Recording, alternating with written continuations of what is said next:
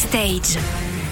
Notre invité s'invite dans vos télévisions, au cinéma, sur scène. Nous recevons Arnaud Ducré aujourd'hui. Bonjour Arnaud. Bonjour. Alors vous êtes de retour avec un nouveau one-man show. Ça faisait 5 ans que vous n'étiez pas remonté sur scène. Pourquoi avoir choisi d'appeler ce spectacle That's Life? Mais parce qu'en fait, on cherchait, quand on, on a travaillé sur le spectacle au début, quoi, on se dit comment on va l'appeler? Je l'ai appelé Show 2, voilà, très simple. Voilà, deuxième show. Et puis, euh, je pensais au spectacle, les gens, le retour du public qui me disaient, oh là là, ça me rappelle tellement ma famille, tout ça, ma vie. Et en fait, je me suis rendu compte que, en grande partie, je parle du temps qui passe dans ce spectacle du temps qui passe vite, avec le rapport du père, fils, avec euh, le moment où je suis arrivé à Paris il y a 25 ans, j'ai l'impression que c'était hier, voilà, mais il y a un truc comme ça où ça va très vite, le temps passe vite, et comme j'aime beaucoup Sinatra, je pensais à un truc et je me disais je veux pas le mettre en français parce qu'en français ça fait c'est la vie, donc ça fait tout de suite euh, feuilleton sur France 3 avec Francis Perrin, même si j'aime beaucoup Francis Perrin. mais je me suis dit on va lui donner un truc un peu anglais, et That's Life, ça, ça claque, c'est clinquant, c'est comme ça, et j'ai trouvé que ça que c'était joli rythmiquement That's Life. Voilà, on embrasse Francis Perrin au passage. Donc vous l'avez dit, c'est un spectacle qui parle du temps qui passe, de votre famille. Pourquoi vous êtes focalisé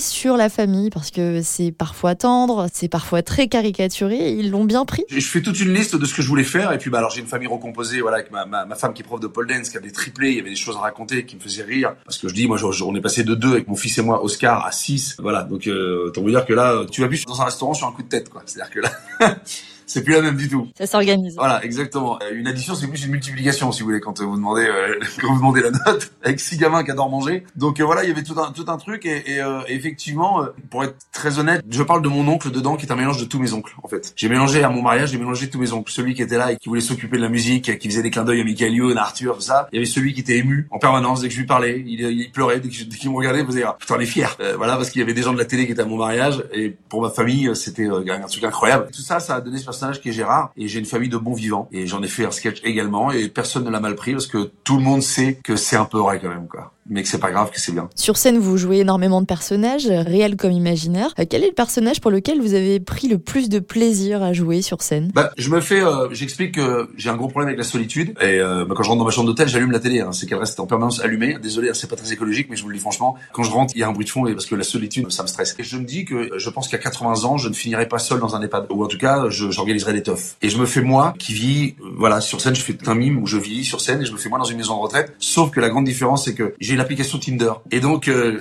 je match avec Samantha de la chambre 21, qui est à 20 mètres. Et en fait, c'est un énorme carnage, puisque évidemment, j'ai de l'arthrose, je ne peux pas me déshabiller, je ne peux pas enlever mes chaussures. Et ça, je prends un énorme plaisir parce que je passe de moi, Arnaud, en vieux, en personne âgée. Je me mets les cheveux en avant et tout, avec la lumière et tout, et les gens, et j'entends les gens dans la salle faire des « Oh !»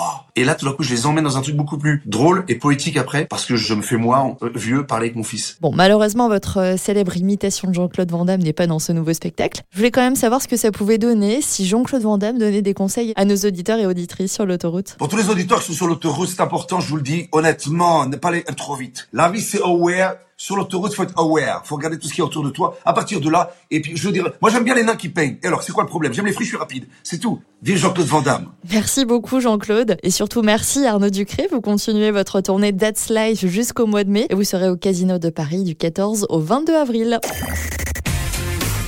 Backstage